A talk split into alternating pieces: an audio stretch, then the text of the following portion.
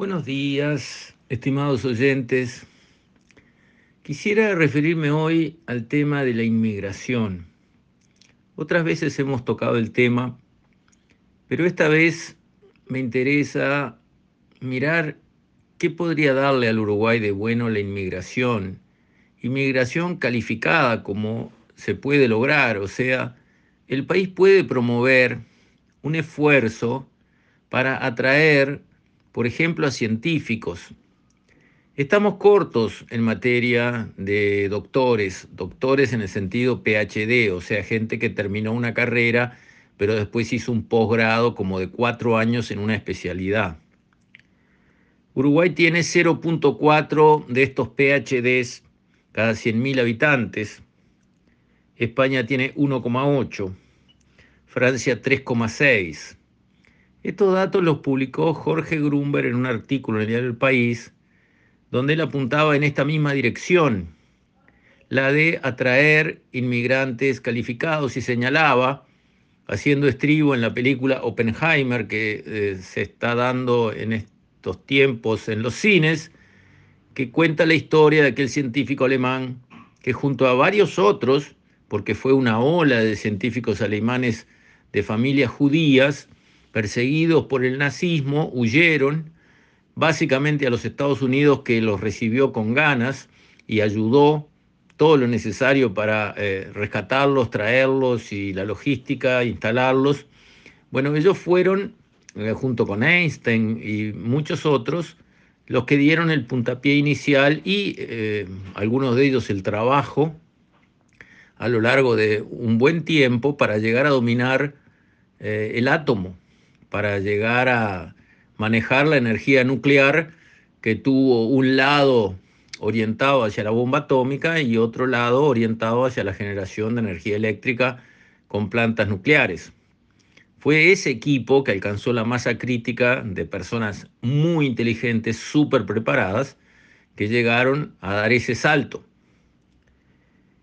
También menciona Grunberg que en, en Israel llegaron unos 100.000 científicos rusos en los años 90 y esa llegada de personas altamente calificadas fue, digamos, el estribo para el gran desarrollo de Israel en materia de las startups, de la creación de empresas tecnológicas.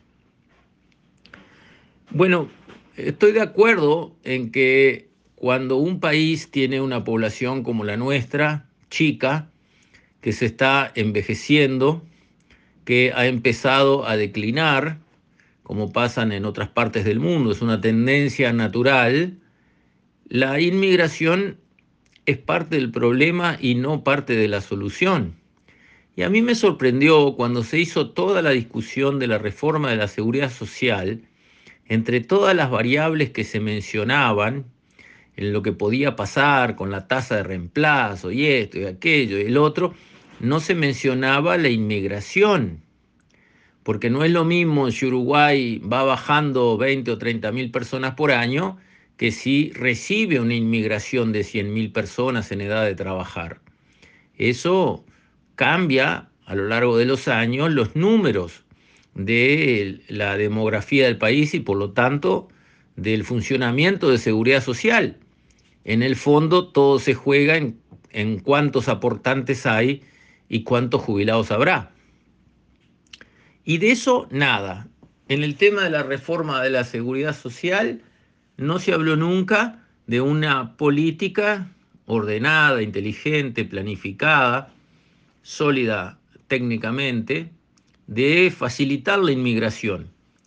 Porque es cierto que Uruguay es un país caro en el mundo, pero para pagar sueldos y para cobrar sueldos está bueno porque alguien aquí puede ganar un sueldo en dólares, como pasa con la inmigración que estamos viendo, venezolanos, cubanos, que están llegando aquí de países que tienen 15 dólares de sueldo mensual, vamos a decir así, de salario mínimo o algo por el estilo.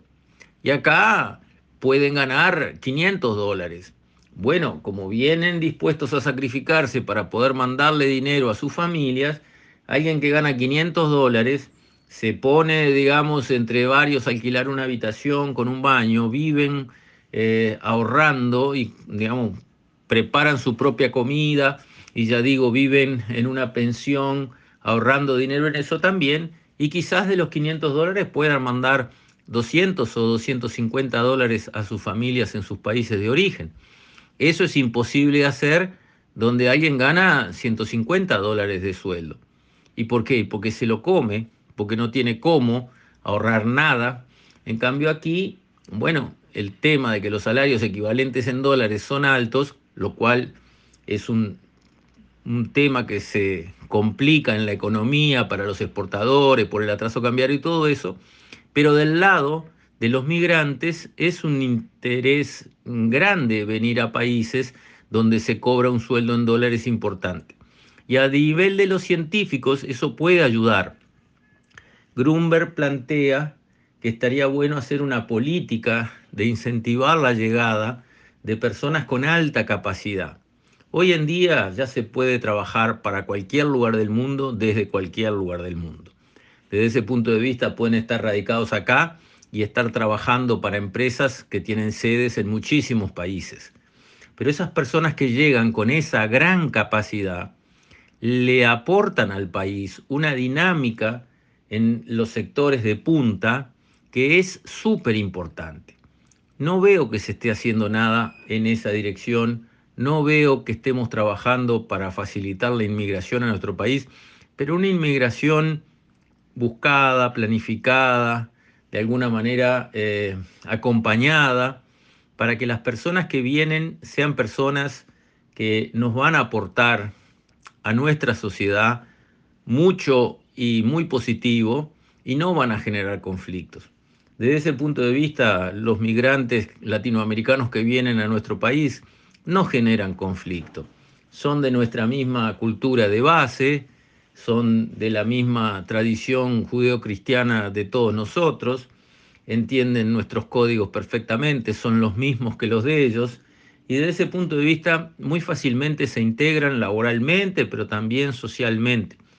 Bueno, a esa inmigración que viene buscando sueldos bajos, cuidar sus trabajos, poder ahorrar para mandarle a sus familias, hay que agregarle la otra inmigración, la de los altísimos científicos que tienen una extraordinaria formación, que queremos que vengan en números importantes a nuestro país, por lo que les mostraba, 0,4 eh, PhDs cada 100.000 contra 3,6 de Francia.